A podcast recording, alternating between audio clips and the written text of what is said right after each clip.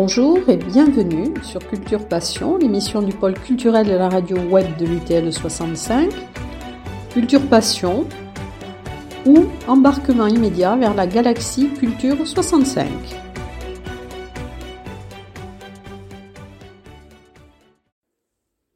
Culture Passion a le plaisir de vous présenter un numéro spécial. Ce numéro spécial est consacré à David Frey, pianiste originaire des Hautes-Pyrénées. Il est en deux volets. Alors il y aura d'abord une, interview de David Frey réalisée par Eliane Perrus et Michel Carpi-David. Et le deuxième volet sera la présentation de l'édition 2021 du festival hors normes, l'offrande musicale.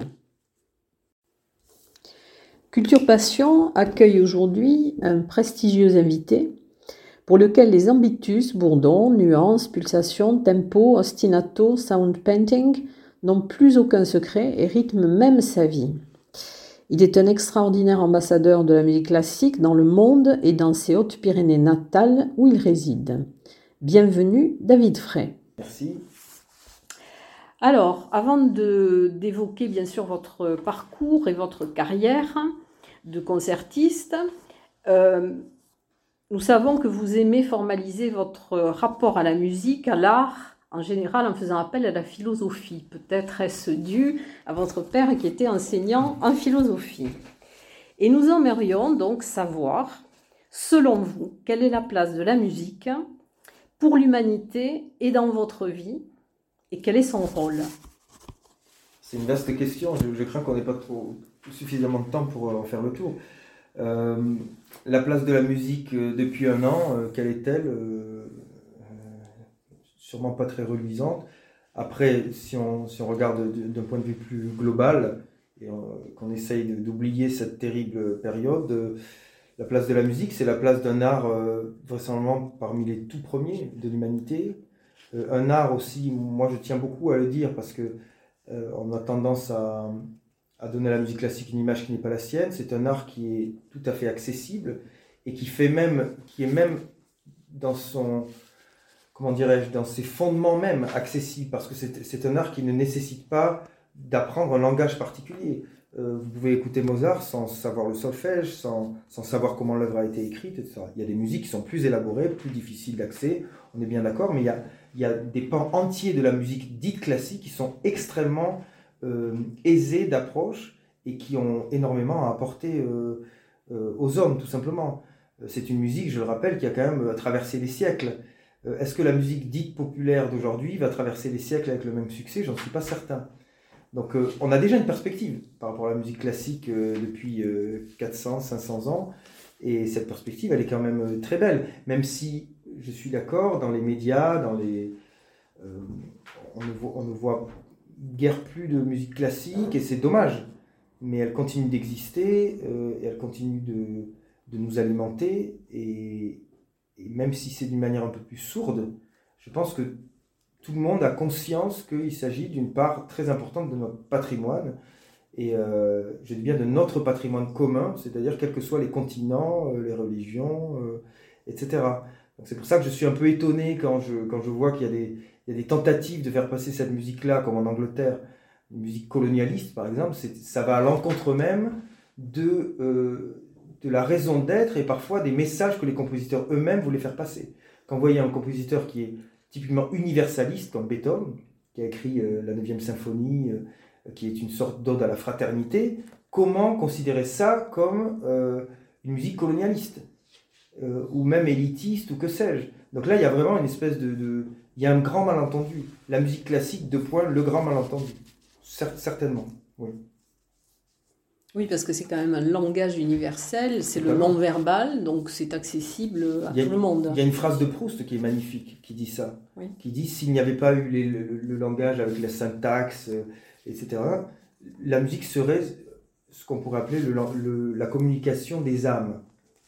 Vous voyez, c'est une chose qui parle. Euh, beaucoup de, même de philosophes ont mis la musique très très haut en disant que c'était justement qu'il dépassait le, verbe, il dépassait le, langage dans ce qu'il a un peu de restrictif. Il est parfois très difficile avec, avec nos mots, qui sont pourtant nombreux, de faire état d'un sentiment exprimé par certaines musiques. On n'y arrive pas. Et c'est pour ça que la musique existe.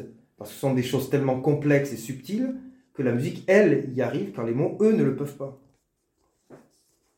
Il y a Victor Hugo qui dit par exemple la musique, c'est du bruit qui pense. Oui, ça pense aussi la musique. Ça pense et ça fait penser. Mais euh, avant lui, euh, Léonard de Vinci sur la peinture dit e cosa mentale. Et donc là, c'est une chose mentale. C'est pas seulement du beau ou de l'agréable. Hein. L'art, si ça n'était que de l'agréable, ça serait euh, au rang de manger une sucrerie. C'est autre chose. Ça éduque aussi. C'est pour ça, moi d'ailleurs, sans vouloir, sans vouloir faire de, de, polémique stérile, mais que je suis attristé de voir ce qui se passe depuis un an, parce que, parce que d'une manière ou d'une autre, on pouvait quand même en étant très très prudent, maintenir un peu une activité culturelle. Parce que cette, cette activité culturelle, elle n'est pas juste... Ça, c'est quelque chose qui me tient très à cœur. Si, si, vous voyez la civilisation comme un gâteau, la culture, ce n'est pas juste le nappage ou le, sucre glace que vous mettez par-dessus le gâteau. Surtout à l'heure où on parle de, de, de, comment dirais-je, qu'est-ce que c'est l'identité, qu'est-ce que c'est une civilisation, etc. Donc, c'est pas le nappage, c'est la base du bateau, du, du bateau, du gâteau, pardon. Donc c'est vraiment c'est là-dessus que se construit une civilisation. Et alors de le considérer comme une chose secondaire, une sorte de luxe qu'on peut se permettre quand finalement tout le reste fonctionne, eh ben, ça à mon avis c'est un contresens. Alors la question qui suivait, mais vous y avez un peu répondu, c'est quel est le rôle de l'artiste dans la société et l'art est-il une sorte de portrait de la condition humaine? Alors ah ben, Platon disait, si vous voulez connaître un peuple, écoutez sa musique. Ah oui, bien sûr. Alors la musique de l'époque de Platon, on la connaît, on la connaît pas trop d'ailleurs. Mais enfin, déjà. Euh, oui, évidemment, évidemment. La, musique, le, rôle de la musique, je, le répète, c'est un rôle d'éducation. C'est une éducation euh, qui joue son rôle pleinement, sans pour autant y prétendre, y prétendre d'une manière didactique. C'est-à-dire que ça vous fait comprendre, ça vous fait évoluer, ça vous fait penser, mais d'une manière qui n'est pas euh, vraiment comme ça, euh, comment je pourrais dire ça, qui n'est pas affiché, disons. Qui n'est pas affiché. D'ailleurs, l'art, c'est ça. C'est s'éduquer sans en avoir parfois conscience, au fond. Mais vous savez, il y a beaucoup de grands musiciens qui l'ont dit. Euh, euh, l'art, la musique peuvent faire beaucoup pour, pour ne serait-ce que pour la paix dans le monde. Pourquoi? Parce que ne serait-ce que jouer ensemble, écouter ensemble une œuvre, c'est déjà une sorte de microcosme de la vie en société, du respect qu'on a pour euh, l'écoute de l'autre, pour euh, ce sont des choses très très très importantes. Être dans une salle de concert à écouter la même chose en silence, en regardant dans la même direction, à l'heure d'aujourd'hui des individualismes, c'est une sorte de d'anomalie bien heureuse qu'il faut absolument cultiver. Ça c'est très très important. Je pense là, vous venez de dire cela, mais par exemple à des musiciens qui vont dans les hôpitaux par exemple, pour les enfants qui sont des prématurés et qui font de la musique pour, regardez si ça commence tôt, pour leur permettre de se développer. Euh, par exemple, ici, on a à table euh, M. Cadouche qui le fait, ça. Bien sûr, ah. c'est-à-dire que euh, on, parle de, l'aspect cognitif là, de la musique. On sait très bien, et je le dis aussi parfois, que la musique ne fait pas que éduquer, que éveiller au beau, etc. Mais elle soigne parfois même. Elle soigne. C'est-à-dire que le, nous, à l'offrande musicale, justement, on en parlera plus tard, mais on, a, pris le parti de dire que on fait un festival de musique comme n'importe quel autre festival, mais qu'au-delà de ça, on attribue à la musique aussi une, valeur, une qualité, un rôle qui dépasse simplement un événement euh, donné euh, et un concert. Voilà, donc nous, on pense, je pense, nous pensons que la musique peut faire beaucoup pour ceux qui ont moins, pour ceux qui, qui, sont parfois un peu euh, à l'écart, et pour ceux aussi qui parfois qu'on ne comprend pas très bien et qui peut-être ne nous comprennent pas très bien. Et la musique, ça peut être cette sorte de plateforme où on se retrouve. Voilà. Est-ce que vous pensez que la musique joue le rôle que la nature joue dans la vie? Qu'est-ce que vous entendez par là? Eh bien, c'est, je relève là un propos que vous avez dit. Oui.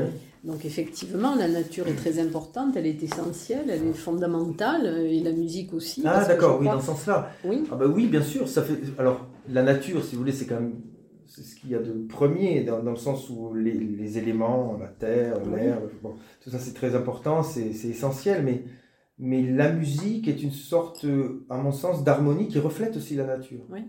Le langage même musical, alors on ne va pas rentrer dans les détails avec le langage tonal, et puis ensuite au XXe siècle, il y a eu un langage atonal qui forcément Mm. a, a parfois euh, rendu le- l'écoute plus difficile pour certaines personnes. Mais le langage tonal, à mon avis, lui-même, est lié, il doit y avoir des études là-dessus, mais à une conformation même de l'oreille humaine. Mm. Et si ça nous parle, les tonalités, euh, euh, les harmonies, etc., je pense qu'il y a quelque chose qui a à voir avec une sorte d'harmonie qui est même extérieure à, à la création humaine, peut-être. Il y a d'ailleurs, euh, à l'époque de Bach, justement, euh, toute une théorie euh, comme quoi le, il, fallait, il y avait dans la nature un nombre d'or, que ce nombre d'or était justement une sorte d'équilibre, de point d'équilibre, et justement Bach s'en est inspiré par rapport aux structures de ses œuvres. Donc vous voyez, c'est un thème qui est ancien en fait.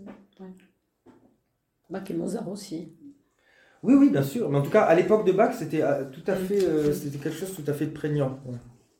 On parle un peu de, ça- de votre parcours. Peut-être quand avez-vous commencé votre apprentissage médical Quel est votre parcours et pourquoi avez-vous choisi le piano?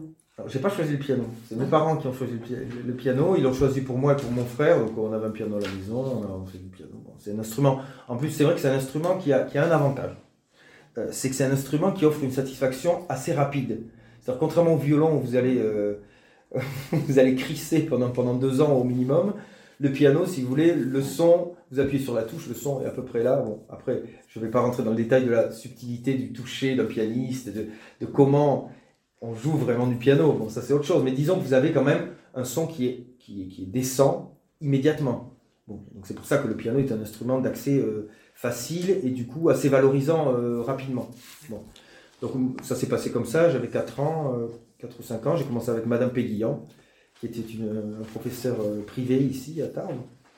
Et donc ça ça m'a beaucoup plu. euh, euh, bon, c'est vrai qu'en plus j'étais un, petit garçon qui aimait bien faire les choses avec, avec soin et du mieux qu'il le pouvait. Donc effectivement, je me suis, je me suis investi là-dedans. Mais après, je suis rentré au conservatoire de Tarbes, j'avais 7 ans, où j'ai bénéficié d'une très bonne formation. Le conservatoire était un conservatoire d'une grande exigence, il faut le dire. C'était avec Monsieur Salan. hein?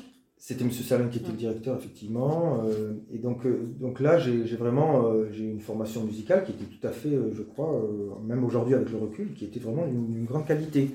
De solfège, du piano, de, de- de tout un tas de choses, d'analyse. Et, et donc, c'est ça qui m'a permis aussi ensuite bah, de, de continuer, de, de rentrer au Conservatoire de Paris quand j'avais un peu plus de 17 ans. Et, puis ensuite, les choses se sont enchaînées, les concours internationaux, les disques, le- les concerts, voilà, tout ça s'est fait un peu. euh, Moi, j'ai l'impression que ça s'est fait d'une manière relativement fluide, finalement. Ouais. Ce qui a été vraiment difficile, c'était de rentrer au Conservatoire de Paris. Ça, c'était pas facile. Vous avez été admis à l'unanimité après quand même. Oui, mais n'oubliez pas que j'ai quand, même échoué deux fois à l'admission. J'avais le premier tour et puis, et puis deux fois, euh, je le dis, il faut le dire ça, parce que quand je vois des gens qui se découragent, parce que ça, ça veut rien dire finalement. Donc euh, été persévérant.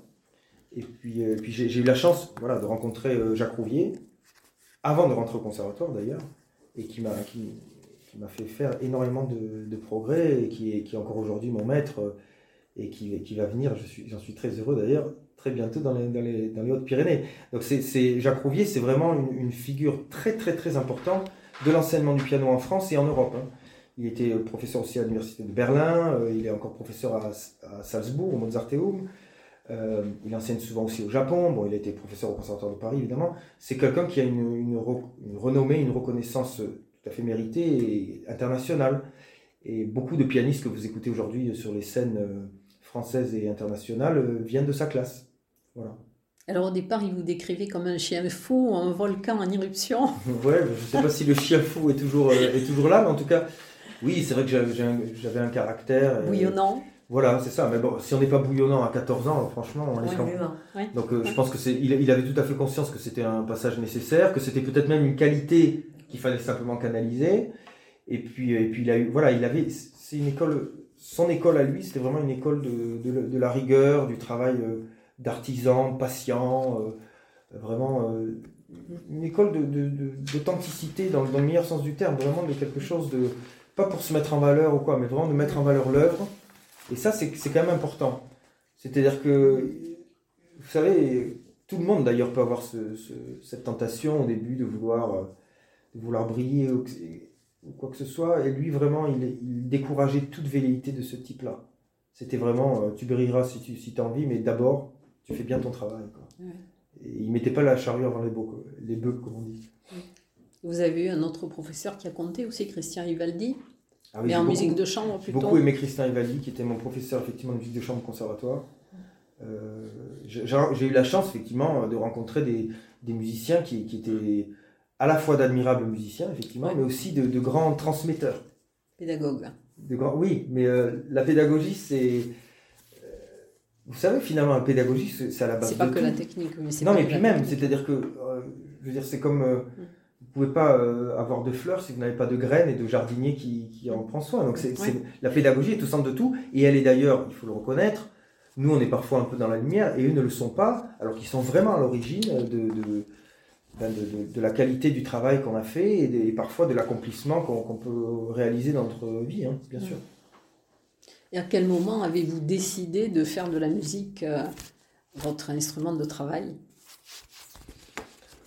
Bah, Quand est-ce que le déclic s'est Je, je sais pas, vous savez, je, je pense pas qu'il y ait vraiment un moment, en tout cas, il y a peut-être des gens qui ont une sorte de révélation Mhm. pascalienne comme ça pendant une nuit, qui se disent ça y est, c'est Mhm. c'est ça qu'il faut. Non, moi, moi je pense que ça a été une chose progressive, qui s'est imposée quand même euh, progressivement, mais assez rapidement comme une évidence. Après, ce qui n'était pas une évidence, c'est est-ce que, est que ce désir que j'avais pouvait être euh, comblé, et est-ce que j'arriverais tout simplement à en faire mon métier, parce qu'il y, a- il y a beaucoup de, de volontaires, et puis finalement... euh, Il y a peu d'élus. assez- oui, voilà, donc c'est. euh, et, et puis il faut quand même reconnaître aussi que le fait d'être un élu, comme vous, vous le dites, mais, mais dépend aussi de critères qui sont. Évidemment qu'il y, a- il y a le mérite et le travail, ça c'est incontournable. Il y en a plein qui, qui, qui travaillent et qui méritent. Et puis, qui- donc il y a aussi de la chance, il y a les rencontres, il y a, il y a, il y a, il y a la volonté aussi, hein, tout simplement. Ouais. Que si on a envie. Et cette volonté-là, vous, ne- vous ne l'avez sous cette forme que quand vous êtes euh, un adolescent et peut-être un très très jeune adulte. Après, après vous n'avez vous n'avez plus la même euh, grinta, comme on dit en italien. C'est une espèce de cette espèce de- d'envie farouche de l'arrivée, etc. Et heureusement d'ailleurs, parce que si vous restez comme ça toute votre vie, vous devenez insupportable. Ouais. Mais quand vous êtes plus jeune, vous avez une ambition.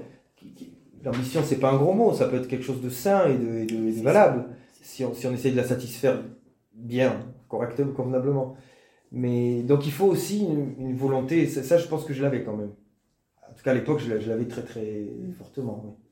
Et c'est le, le Grand Prix international de Montréal qui a été le, le Ouais. déclencheur pour votre carrière. Moi, je, moi, je dirais que oui.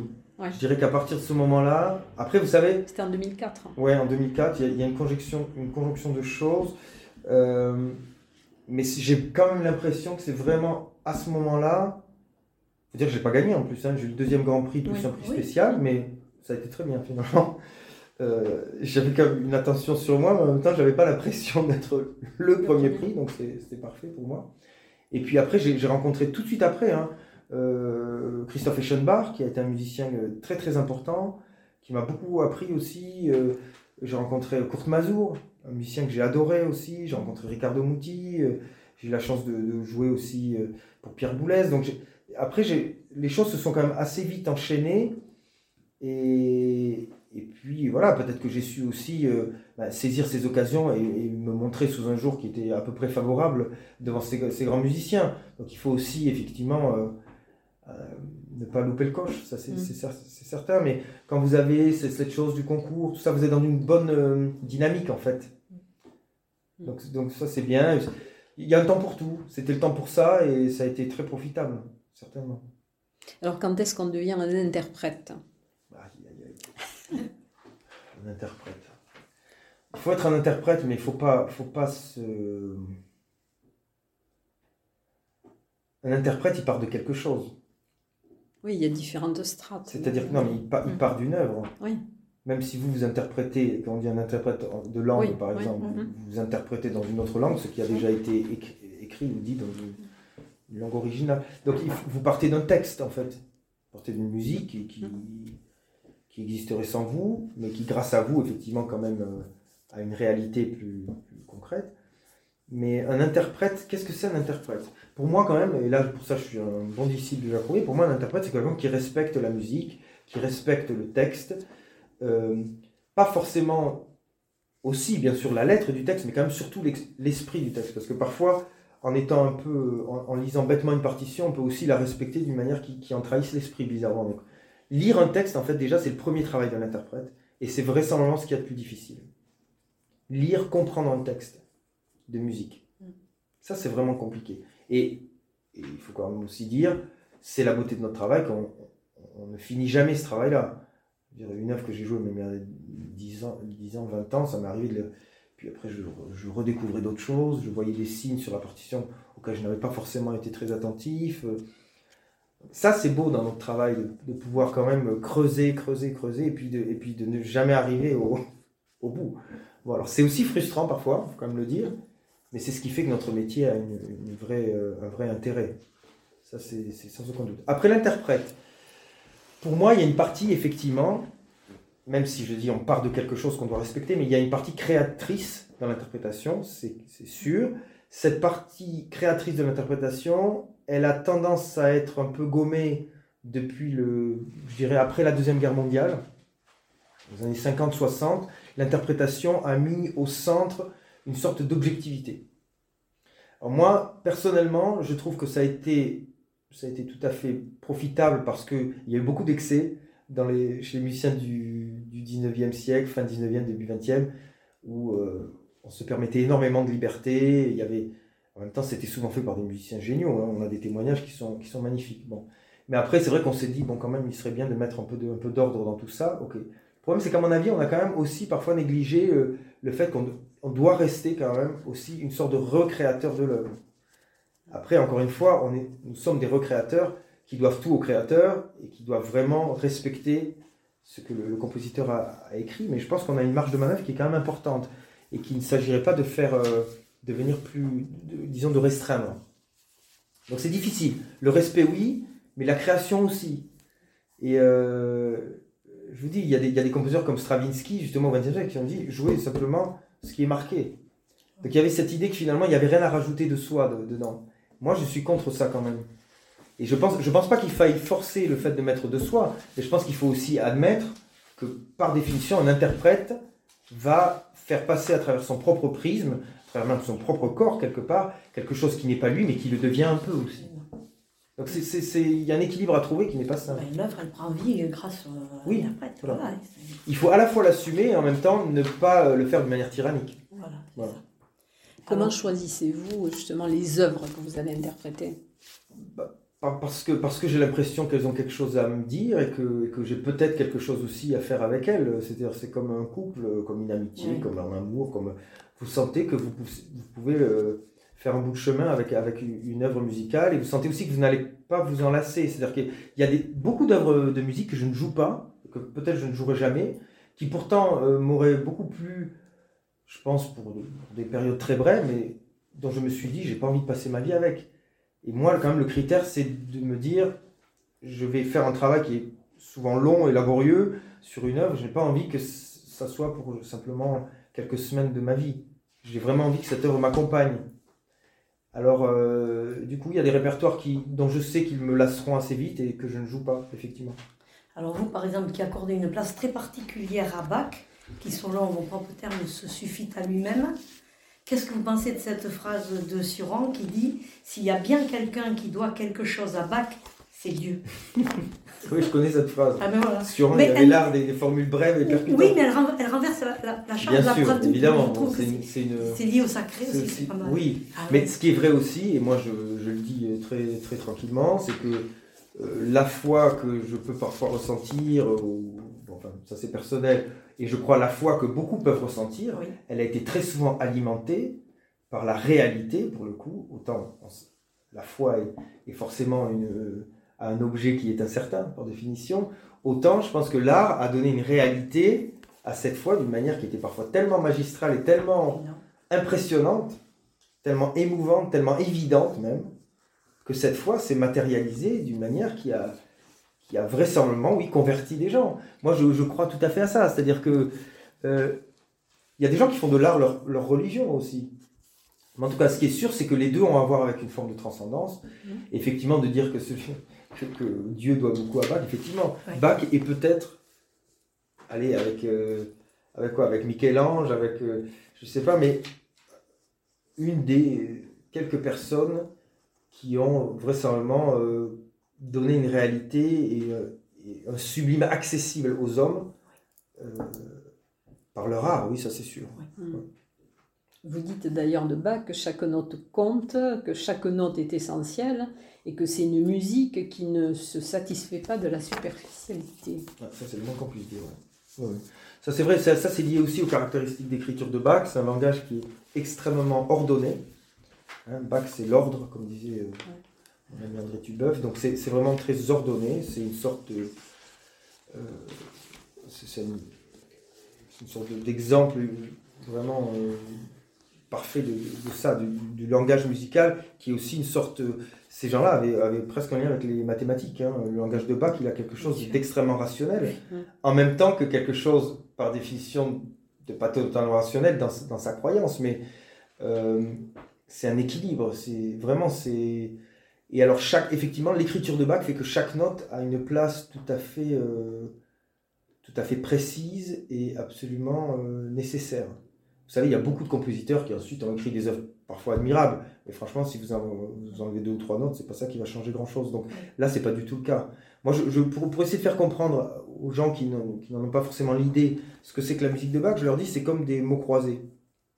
Ça a un sens verticalement, c'est ce qu'on appelle l'harmonie, et ça a un sens horizontalement, c'est ce qu'on appelle le contrepoint. Et ça a un sens tout, ensemble comme ça. Et si vous bougez une case, tout, tout s'effondre. Donc c'est un peu comme ça que j'essaye d'expliquer en quoi le langage de Bach est extrêmement précis et cohérent. moi, ce qui m'a interpellé à un moment donné, euh, quand vous avez dit, vous avez parlé dans vos concerts de l'aspect du silence et que vous sentez une salle quelquefois au silence. Dans ce moment, on le sent euh, beaucoup le silence. Oui, c'est l'écoute active, une écoute active. Voilà, voilà. Et, et, et alors, je sais pas, j'ai trouvé une phrase de Miles Davis qui est quand même euh, et qui dit bien le, la véritable musique, c'est le silence et toutes les notes ne font qu'encadrer ce silence. Et vous dites, moi, une salle, je la sens au silence. J'ai trouvé. Alors, il y a deux choses. Là, là, Miles Davis, il parlait du fait que la musique sort du silence, elle s'extrait du silence et que finalement elle retourne au silence. ça, c'est sûr. Euh, après, là, moi, je parlais effectivement plutôt du silence de, de, celui qui écoute. C'est vrai que la musique classique, contrairement à d'autres musiques, il faut quand même aussi l'assumer, c'est pas une musique que vous pouvez ou devez tellement écouter tout en bavassant ou euh, en racontant votre vie à votre voisin ou, euh, ou en buvant un verre de je ne sais pas quoi et en, dansant. C'est pas exactement ça. Effectivement, c'est une musique qui demande une écoute vraisemblablement plus plus concentré, ça c'est certain. Or, on est à une époque, depuis déjà un moment, où, ça zappe très vite, où même les enfants aujourd'hui, euh, c'est difficile de leur euh, de, faire en sorte qu'ils aient une concentration euh, plus, longue que 3 minutes. Bon. Donc, tout dans le monde dans lequel on vit va contre ce que la musique classique requiert. C'est pour ça que la musique classique, elle a quelque chose de à la fois de, un peu à contre-courant et en même temps de totalement nécessaire. Parce que moi, j'y vois aussi une sorte d'antidote à une frénésie et un zapping qui n'est pas bon, ni pour le cerveau humain, ni, pour nous en général d'ailleurs. Hein. Bon. C'est contre une société consumériste. Hein. Ben Alors ça, c'est encore euh, autre chose, mais on peut, après, on peut aller plus loin, se demander pourquoi effectivement on est arrivé à ça. Et récemment, l'idée de consommation mm. euh, fait partie des, réponses, oui, bien sûr. Et alors, quand vous parlez de Mozart, vous dites que tout est une, que c'est une sorte d'évidence. Et alors, de Chopin, euh, vous dites du domaine des ailes de papillon. Ouais, alors oui, les ailes de papillon. C'est éphémère, les musiques éphémères. Oui, ça c'est quand j'avais enregistré aussi les, les mazurkas qui sont des pièces brèves, euh, qui sont vraiment des pièces qu'il a écrites euh, avec, avec le goût de la Pologne dans la bouche, quoi. Vraiment, c'est bon. Et, qui sont des pièces qui ont une fragilité. Le personnage lui-même de Chopin a, a, cela d'émouvant parce que c'est quelqu'un qui avait une santé fragile.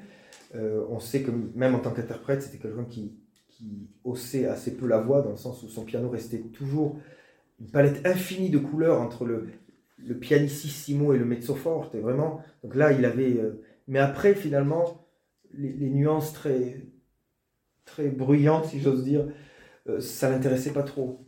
C'était plutôt un clavecin bien tempéré ou quelque chose comme ça Ah non, ça, ça n'a rien à voir, le clavecin. Ça, c'est Bach. Chopin était un interprète on l'a dit, bon, c'était quelqu'un qui jouait plutôt dans des salons, c'est-à-dire des espaces plutôt, euh, effectivement, euh, assez, euh, assez, réduits. C'était un peu l'anti-liste à la même époque, et ils se sont bien connus. Il y avait Franz Liszt qui, lui, a commencé à faire du récital. C'est lui qui a inventé le récital de piano, vraiment, comme on connaît aujourd'hui. Il y avait une sorte de culte de, la personnalité de l'interprète qui était là. Les femmes s'évanouissaient, c'était autre chose. Chopin, c'était quelque chose de plus intimiste. En même temps, c'est une musique qui a une grande force. hein. Faut quand même. Justement, moi, je suis contre l'image du Chopin trop souffreteux ou quoi. Et ce que je voulais dire, c'est qu'il y avait aussi des mouvements, en dans, les dans les mazurkas, justement, quelque chose comme un souvenir, quelque chose d'à la fois fragile et en même temps de tenace. Vous voyez, quand vous lisez Proust, euh, l'histoire de la Madeleine, c'est à la fois quelque chose de très puissant et en même temps quelque chose qui tient à pas grand-chose, quelques miettes de, de, de Madeleine dans la bouche euh, avec euh, le thé. C'est donc euh, le papillon quelque part, il donne une impression de fragilité, mais il est aussi très fort. hein. Donc bon. Et puis c'est la grâce le papillon. Pour moi, Chopin, c'est quand même aussi une sorte de grâce. C'est lié au bel canto italien. C'est euh, un langage, un langage très particulier. hein. Chopin, je le dis aussi parfois, c'est une sorte d'île. Dans la, dans la littérature pianistique, c'est une île parce que on peut le comparer à pas grand chose d'autre. Et en plus, c'est une île parce que parce qu'il n'a écrit pratiquement que pour le piano. Ouais. Donc c'est un, compositeur un peu à part, hein, Chopin. Alors, quels sont les compositeurs que vous n'avez pas envie de- de- d'interpréter? Ah, Comme je vous l'ai dit tout à l'heure, c'est pas forcément une question d'envie, c'est c'est aussi parfois l'idée que je me dis ça va me demander beaucoup de travail pour finalement assez peu de temps passé en compagnie de cet œuvre parce que je vais m'en lasser ou je Mhm. vais Rachmaninov, par exemple C'est vrai que la musique russe, pour dire la vérité, même si parfois j'ai la tentation, mais vous voyez, elle passe assez vite quand même. C'est ça le problème. Oui. Moi, je, joue, je, décide de jouer des œuvres. ouais. Ouais, je joue des œuvres dont l'envie de les jouer ne me quitte pas. Quand je sens que voilà, j'en ai envie un jour et que le lendemain déjà, je me dis oh là, bon, c'est vrai que là, je vais moins, moins m'investir quelque part. Après, c'est vrai que j'ai quand même envie parfois parce que parce que je me dis euh, sans aucune euh, vanité, hein, mais que un interprète qui a, qui a la base que j'ai, qui est plutôt effectivement une base plutôt classique, etc. ben, ça peut aussi être peut-être intéressant de voir ce que ça donne dans un répertoire, voilà, euh, différent. Donc je le fais aussi un peu comme un- une sorte de, guest artiste comme ça, qui fait une incursion, qui peut- peut-être.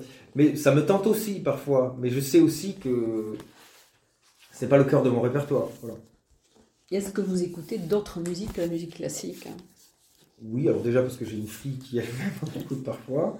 Et puis euh, puis il y, a des- artistes euh, qui ne sont pas des artistes purement classiques que, je peux admirer beaucoup, bien sûr. Après, je dois reconnaître que c'est peut-être une déformation professionnelle, mais dans, toutes les, musiques que j'écoute et qui, euh, qui me séduisent, je vois toujours une base classique au fond. Vous savez, la musique classique, Ouais. c'est euh, faut, faut quand même dire les choses, c'est la musique qui a existé, comme je l'ai dit, pendant des siècles, et sur laquelle, sans laquelle, toutes les autres musiques n'auraient pas de n'auraient pas existé. Moi, quand j'entends des marches harmoniques dans des musiques de variété, euh, j'entends du Schumann. Enfin, je veux dire, euh, ça vient de là quand même. hein. Eux-mêmes, quand ils l'ont composé, peut-être qu'ils ne savent pas que ça vient de là, mais moi je le sais. Et quand on voit Gainsbourg, par exemple, qui a puisé dans leur Alors lui, carrément, il-. Lui, il faisait des emprunts tout à fait Ah, assumés. Tout à fait. Et il assumait aussi le fait Il de dire qu'il n'écrivait entre guillemets que des chansons et que. Le, le grand respect qu'il pouvait, que pouvait inspirer la musique classique euh, Oui. faisait qu'il considérait ses chansons avec, euh, avec une estime peut-être moindre. Il avait sûrement tort d'ailleurs, parce qu'une chanson c'est difficile aussi quelque part, mais c'est vrai que c'est pas. Vous pouvez pas comparer une chanson aussi géniale soit-elle avec, euh, avec une passion de Bach. Je crois pas. Après, vous savez, c'est difficile de dire des phrases comme ça. hein. Je suis conscient que je- là aussi je suis un peu à contre-courant. Aujourd'hui, il faut surtout pas mettre de hiérarchie dans les choses. Euh, oui, euh, je ne peux pas dire que le dessin de je ne sais pas qui, comme ça, fait au dégoûté, ben, vaut un Léonard de Vinci. Alors ça, les gens vont peut-être être d'accord, mais finalement, vous vous rendez compte qu'aujourd'hui, on a tendance à grignoter de plus en plus cette idée d'une échelle de valeur qui n'est pas, euh, pas une insulte d'ailleurs, qui est simplement de, reconnaître qu'il y a des choses qui ont traversé le temps d'une manière qui leur a, donné euh, un statut qui est lié au fait qu'il y a quand même une relative unanimité par rapport au fait que ces œuvres-là étaient des œuvres essentielles de notre civilisation. Alors maintenant, qu'auriez-vous fait ou qu'auriez-vous aimé faire si vous n'aviez pas été musicien? Ah Qu'est-ce que j'aurais aimé faire? Je pense que j'aurais, j'aurais quand même, globalement, j'aurais voulu faire quelque chose de lié à, À l'art? À l'art, oui. Je crois pas que j'aurais pu faire tellement autre chose. Après, euh, c'est vrai que quand j'étais plus jeune, c'est vrai que le fait, le fait de manier le, justement les mots euh, pour convaincre, ça c'était quelque chose qui m'intéressait. Donc c'est vrai que euh, le métier d'avocat, encore aujourd'hui, quand, j'ai eu des, des choses à faire, euh, euh, d'un point de vue purement légal, etc., ça m'intéresse. Je trouve que c'est une gymnastique intéressante. Je trouve que rhétorique. la rhétorique, le voilà, effectivement, le fait de devoir. Vous savez, il y a de la rhétorique dans la musique aussi. Hein. Ouais. Euh, donc, donc, donc, ça, je trouvais ça intéressant. Après, bon, euh, je me rends compte que ce- le métier d'avocat ne doit pas être tous les jours pa- passionnant, forcément, parce que tous les cas ne le sont pas. et voilà.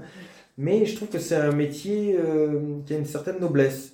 Puis défendre une cause, je trouve que à la base, déjà, de toute façon, c'est quelque chose C'est d'intéressant. noble. déjà. Ouais.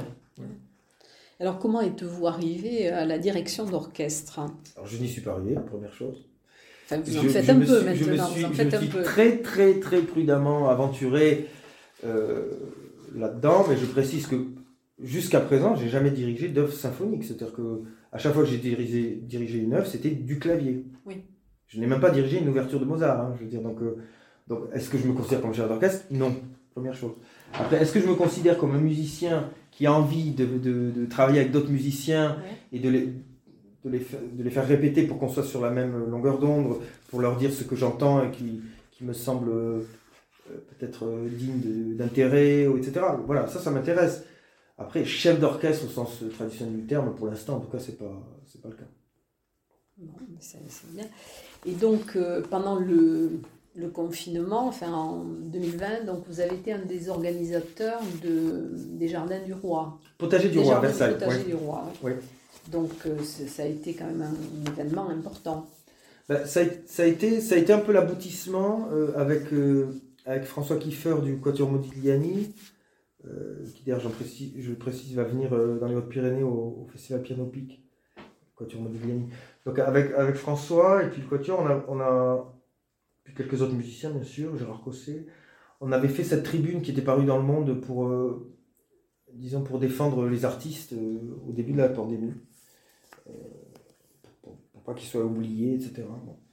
Et donc, euh, on- cette tribune a quand même euh, été signée par un nombre important de musiciens français. Et, et puis après ça, on s'est dit qu'il fallait absolument faire quelque chose pour, que, pour lui donner une réalité aussi et pour faire en sorte que l'été, l'été musical soit pas totalement euh, par terre, finalement. Et donc, euh, grâce à mon ami Jean-Paul Scarpita, au soutien de la région Île-de-France, euh, on a pu avoir un budget qui a permis de, faire avec des, moyens très très modestes, hein, bien sûr, mais une vingtaine de concerts quand même, avec 70 musiciens. Et donc, ça a duré à peu près sur un mois. Et c'était une très très belle aventure. Euh, Bien évidemment, c'était une aventure circonstancielle, c'est-à-dire qu'elle était liée euh, à ce qu'on vivait à ce moment-là.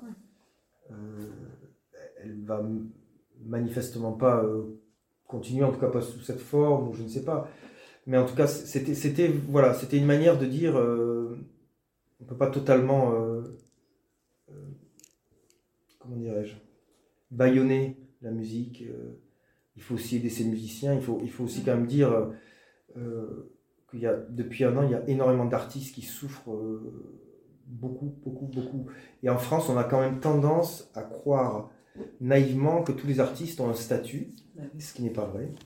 Et tous les artistes ne sont pas intermittents, loin s'en faut. Beaucoup de gens qui ne sont pas artistes sont intermittents, et c'est d'ailleurs très bien. Mhm. Ce sont des gens qui, qui, qui par leur métier, euh, rendent possible aussi l'activité des artistes, donc c'est, nécessaires. C'est tout à fait important. Et ce que je veux dire, c'est que c'est, le statut d'intermittent, c'est un statut très, très particulier. On va pas passer des heures là-dessus.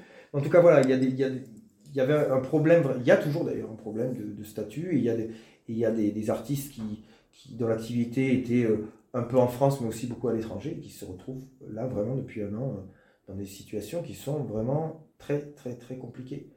Et ça, je crois que pour l'instant, ça n'est pas encore entendu, hélas. Non, j'ai l'impression. Alors, vous avez fait aussi plusieurs concerts en live Oui, ben évidemment avec que on a, on a, du Capitole. Oui, on a fait des captations. Oui. le, le Capitole a été vraiment précurseur là-dessus. Oui. hein. parce que vraiment, au tout, tout, tout début de, de la réouverture, très timide, etc., le Capitole a été très, vraiment pionnier là-dessus.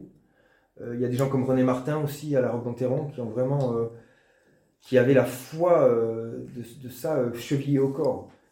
Et dans- un moment comme ça, ceux qui surnagent, ce sont ceux qui, ont, ceux qui sont militants, mais au sens le plus noble du terme. Et euh, fort heureusement, il y en a eu quelques-uns. Mais globalement, je dirais que le milieu artistique a été quand même relativement assommé par ça. On a appris par les pouvoirs publics que la culture n'était pas essentielle. Ça, c'est quelque chose qui Alors nous ça, est c'est encore un autre euh, débat. euh, qui moi, je pense qu'il y, a- il y a eu au minimum une, une grande maladresse par rapport à cette terminologie. C'est énorme. Euh, Voilà. Et moi, comme j'ai dit tout à l'heure, je crois quand même un peu plus que, que ça. Je crois qu'il y a eu une... Il y a d'ailleurs, de toute façon, mais pas seulement au niveau des, des pouvoirs publics, je crois, en général dans notre société aujourd'hui, l'idée que la culture est une sorte de, de chose agréable et secondaire. Voilà. Moi, vous, parlez à quelqu'un qui croit absolument pas à ça, mais euh, qui a conscience qu'il est vraisemblablement en minorité. Donc voilà, je, je pense que la pente, hélas, descendante euh, qui pouvait exister a été très très très fortement accentuée par euh, cette crise du Covid. J'espère qu'on pourra la remonter. Il y a eu un manque, donc je pense que les gens maintenant vont se rendre compte Oui, quand mais même c'est que c'est indispensable aussi. C'est aussi euh, aux citoyens aussi de Ah oui. dire nous on a besoin de ça, on, a, on, veut dans des conditions qui sont évidemment euh, raisonnables et adaptées, euh, on, veut, on veut pouvoir avoir accès à cette nourriture-là. Euh, la, la musique par exemple, hein, c'est pas juste mettre un disque quoi. Moi je vois d'ailleurs le streaming, les gens commencent à en avoir marre du streaming, faut quand même dire la, la vérité. Même quand vous avez un artiste que vous adorez, devant votre ordinateur, voilà.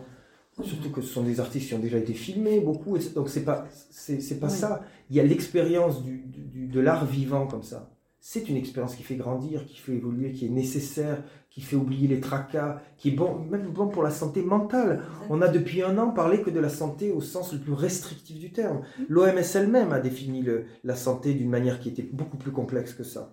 Et donc j'ai peur que cette vision très très réductrice de la santé, euh, hélas, euh, perdure et, et nous fasse considérer nos vies sous un angle qui est quand même vraiment... euh, c'est vraiment la- la- le minimum du minimum. Et une vie humaine, ça peut pas être ça. Je crois que le manque va jouer un, un rôle quand même. Je- ce manque, voilà, il est ressenti par tout le monde. Donc, il- il, entendu il va être euh, un moteur. Peut-être qu'il y aura une sorte de. Il y a des gens qui le disent qu'il va, il va y avoir une sorte de renaissance très forte après ça, euh, une sorte d'année folle comme après je la première guerre. voilà. Je sais pas. Honnêtement, je, on peut le souhaiter, mais je pense quand même que la culture dans les années, dans les années 20 euh, était considérée avec beaucoup plus de, comment dirais-je, d'intérêt et, c'était quelque chose d'essentiel. Vous savez, c'est quand, quand même assez frappant de voir que pendant, les, pendant les, la Deuxième Guerre mondiale, il y a eu des théâtres qui ont, eu qui ont été bombardés et puis on, les a reconstruits en quelques semaines et on, on- on continue à jouer, on continue à jouer. Et, y a- et à l'époque, je sais bien qu'il y a l'histoire de la contamination là, mais enfin, maintenant on a des études très sérieuses qui montrent qu'un théâtre rempli à 40% avec les gens masqués ne pose aucun. Le gouvernement lui-même le reconnaît, donc c'est pas pas, un lieu de co- contamination Mm. dans ces conditions-là. Oui. Mais ce qui différencie, par exemple, les années 40 d'aujourd'hui, c'est qu'à l'époque, on pensait que la culture était une sol- une solution. Aujourd'hui, on pense que la culture est un souci, un problème euh, qu'on préfère un peu reléguer en attendant que, que les choses aillent mieux. Donc il y a vraiment eu une espèce de basculement, mais qui ne date pas de là euh, depuis euh, deux ans ou trois ans. C'est vraiment quelque chose qui, qui s'est installé au fur et à mesure. La culture n'est plus une solution pour, euh, pour beaucoup de gens, mais éventuellement un problème ou, ou quelque chose de très très accessoire. Ça, c'est un gros problème parce que à l'heure, et je ne fais absolument pas de politique, je n'en ai jamais fait, je n'en ferai pas, mais à l'heure où il y a des préoccupations identitaires, légitimes, légitimes ou pas légitimes, Oui. il, y a, il y a une préoccupation en. Occident par rapport à ça. Mais l'identité, c'est quoi si c'est pas la culture? Ok, c'est la langue, mais c'est la culture. Qu'est-ce que les Chinois, les Américains viennent voir ici? Ils viennent voir le Louvre, bien sûr. ils viennent voir Versailles, ils viennent voir. C'est ça que nous sommes. Et on commence à vouloir faire en sorte qu'on ait honte de ça. On doit être fier de ça. Parce que cette chose-là, et on en a la preuve avec ce tourisme-là, c'est universel. Ça plaît à tout le monde. C'est admiré par le monde entier. Pourquoi avoir honte de ça? Il faut en être fier. Ça ne veut pas dire, en être fier ne veut pas dire que les autres cultures ne sont pas tout aussi intéressantes et qu'il ne faut pas leur faire aussi une place. Je suis tout à fait pour. Toutes les cultures. Évidemment. Mais c'est pas en enlevant quelque chose dans notre culture qu'on va faire une meilleure place aux autres. C'est pas vrai. Absolument pas. oui. Mais est-ce que justement la culture n'ouvre pas les esprits et... Mais bien sûr que oui. La, la- la et Est-ce culture, que par le problème définition, c'est n'est pas là? l'ouverture. Est-ce que le problème n'est pas là? Les, les- les gens qui veulent faire de la culture une arme de fermeture se, font, font- font- Fausse route. font le chemin en, Ah oui, en c'est sens vrai. contraire. Oui, C'est le contraire. La culture, elle ouvre, elle Oui. ferme pas. mais C'est pour ça que la culture a parfois été considérée comme un danger. Eh oui, Parce qu'elle éveille, elle Eh ouvre l'esprit, ben voilà. Euh, elle alerte parfois même. Mais on fait Alors, je ne vous parle pas des artistes qui pensent qu'ils ont un rôle euh, politique à jouer dans la société. Moi, je ne suis, pas, je suis pas forcément sur cette ligne. Je pense que l'art en tant que tel, de toute façon, est une sorte de, c'est une sorte de protestation dans la mesure où l'art veut dire le monde tel qu'il est ne suffit pas, on doit y ajouter notre contribution. C'est pour ça qu'un artiste a, a écrit, composé, peint ce qu'il a peint, c'est parce qu'il pense que le monde tel qu'il était ne lui suffisait pas. Donc déjà là-dedans, il y a quelque chose en, en un sens de politique au sens très très large, mais euh, la politique c'est quoi? C'est quand même changer un peu le monde, non? Oui. Donc effectivement qu'il y a une préoccupation comme ça chez... Ça ne veut pas dire d'être mégalomane, mais mais mais il y a une préoccupation bien sûr. euh, Parce que partout où la culture a été muselée, c'est dans des régimes totalitaires. Voilà. hein. C'est- La culture était voilà. considérée à juste Ah. titre effectivement Comme un danger, un danger, bien Oui. sûr, bien sûr, c'est ça. évidemment. Alors maintenant, votre actualité euh, discographique, Discographie, à part, rien. à part l'enregistrement avec Alexandre Tarot. Ah oui, non, mais ça, c'est, ça, c'est, ça, c'est juste une, une plage dans un disque. Donc ça, c'est, c'est très limité. Euh, je dois enregistrer quelque chose au mois de juin, mais c'est en cours, donc j'en parlerai un peu plus tard. D'accord. Voilà. Et alors maintenant, on va peut-être parler de, de votre grand projet que vous avez conceptualisé, qui est novateur et humaniste. Et auquel vous participez toutes les deux. Voilà, donc alors est-ce que, vous, Acti- joie. Activement. Voilà. Joie. est-ce que vous pouvez nous parler de ce projet Après, dans, un autre, dans une autre partie, on parlera Ouais, de la sûr. programmation et du concept déjà? D'accord. On continue comme ça direct? Oui. Euh, bah, c'est l'offrande musicale. Voilà. L'offrande musicale, euh, elle existe déjà, mais sa première édition n'est pas encore, euh, n'a pas encore été lancée. Euh, Donc on en parlera tout à l'heure dans un autre, parlera- une autre partie. Ah d'accord, mais alors qu'est-ce que je dois vous Là, dire sur l'offrande nous parler du, du, du concept, de ce que vous Ah, avez le voulu en faire, euh, Bah, le concept pourquoi de, vous l'avez de l'offrande musicale, c'est un pianiste qui est né dans les Hautes-Pyrénées, qui, qui est retourné y vivre, qui aime, qui aime sa région énormément, qui pense qu'elle n'est pas forcément mise en valeur à la hauteur de ses richesses, et qui surtout euh, pense que la musique justement a un rôle à jouer, en particulier envers les, euh, les personnes qui, qui souffrent dans leur tête ou dans leur corps. Euh, des gens qui souffrent dans leur tête depuis un an, manifestement, ils se sont multipliés en plus, il faut quand même le dire, parce que la santé mentale, elle aussi, elle existe et elle a été mise à mal. Euh, donc voilà, l'idée c'était de- de faire un festival qui pourrait apparaître comme un festival traditionnel, mais qui ne l'est pas totalement, puisqu'il mettait euh, euh, en valeur une cause euh, qui me tient, pour des raisons personnelles, très à cœur, qui était le handicap. Voilà. Le handicap, ça, ça revêt des formes extrêmement euh, variées, évidemment. Et, et je me suis rendu compte parfois, dans certaines situations que j'ai pu vivre, que la musique, effectivement, pouvait soudainement révéler sur le visage de quelqu'un de souffrant une, un apaisement, une sérénité, une, un alignement presque. Hein. Parce que le handicap, c'est aussi quelque part des choses qui parfois ne s'alignent pas bien, tout simplement. Et tout d'un coup, les choses peuvent se, se mettre comme ça en ordre de marche. Mm. Euh, on sait aussi que dans le grand âge, d'ailleurs, la musique a un rôle aussi euh, au niveau des capacités cognitives, de la mémoire. Euh, Bon, il y a, il y a beaucoup de choses qui- qu'il y aurait à dire et qu'on va justement explorer, euh, je l'espère, chaque année, comme ça, euh, d'une manière très active. Et donc, ce, festival, il est né de cette idée-là, de cette envie-là. Euh, Peut-être aussi de mon besoin de, de ne pas simplement jouer euh, en concert, mais de construire quelque chose qui avait du sens pour moi, qui forcément me ressemblait un peu, puisque ça, réunit beaucoup de, paramètres liés à ma propre existence. Et donc, et donc dans l'idée d'offrande, il y a l'idée d'un don. Donc j'espère que ce don-là sera à la fois reçu, bien accepté, euh, que les gens même vont s'en emparer quelque part, parce que quand vous faites quelque chose comme ça, vous espérez aussi que vous, vous en soyez un peu dépossédé aussi. Donc euh, on, ver- on verra, j'espère que, que la programmation qu'on a préparée et qui, dans les années euh, suivantes va, vraisemblablement être d'une très grande qualité, va pouvoir mobiliser et que les gens verront ça comme une chance tout simplement. Et vous avez choisi le nom d'une œuvre pas très connue de Bach. Alors pas très connu, ça dépend pour qui. Le- L'offrande musicale est une œuvre très très importante de, la production de Bach. Mais elle est moins connue. C'est peut-être c'est peut-être pas l'œuvre la plus populaire, Ouais. si, c'est ce que vous voulez dire, effectivement. Mais l'offrande musicale, c'est, pour raconter un peu rapidement, c'est c'est- c'est un défi que l'empereur de Prusse a posé à Bach en lui, en lui proposant à la flûte, paraît-il, c'était un bon flûtiste lui-même, un thème de fugue. Bach était le maître des fugues, évidemment, un, maître- un thème de fugue qui était a priori absolument impossible, très long, très chromatique, enfin bon, une horreur. Et euh, Bach non seulement a relevé le, le, défi, mais il en a fait une œuvre absolument monumentale, avec plusieurs, euh, plusieurs pièces à l'intérieur, et euh, qu'il a appelé l'offrande musicale, qu'il a offerte en hommage donc, à, ce, à ce souverain, qui était un souverain tout à fait mélomane ce qui ne fait pas de mal. Ah oui, pas du tout. voilà, et donc il y a l'idée de défi dans l'offrande musicale aussi. Dans le... Contrairement à ce que les gens peuvent penser en voyant le titre offrande musicale, ça n'était pas une œuvre religieuse de Bach en fait. Hein.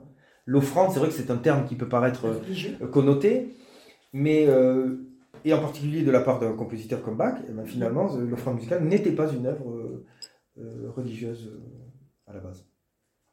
En tout cas, merci David Frey pour cette, cette rencontre. Et puis, nous allons dans un autre temps donc parler de, de l'offrande musicale édition 2021. Merci.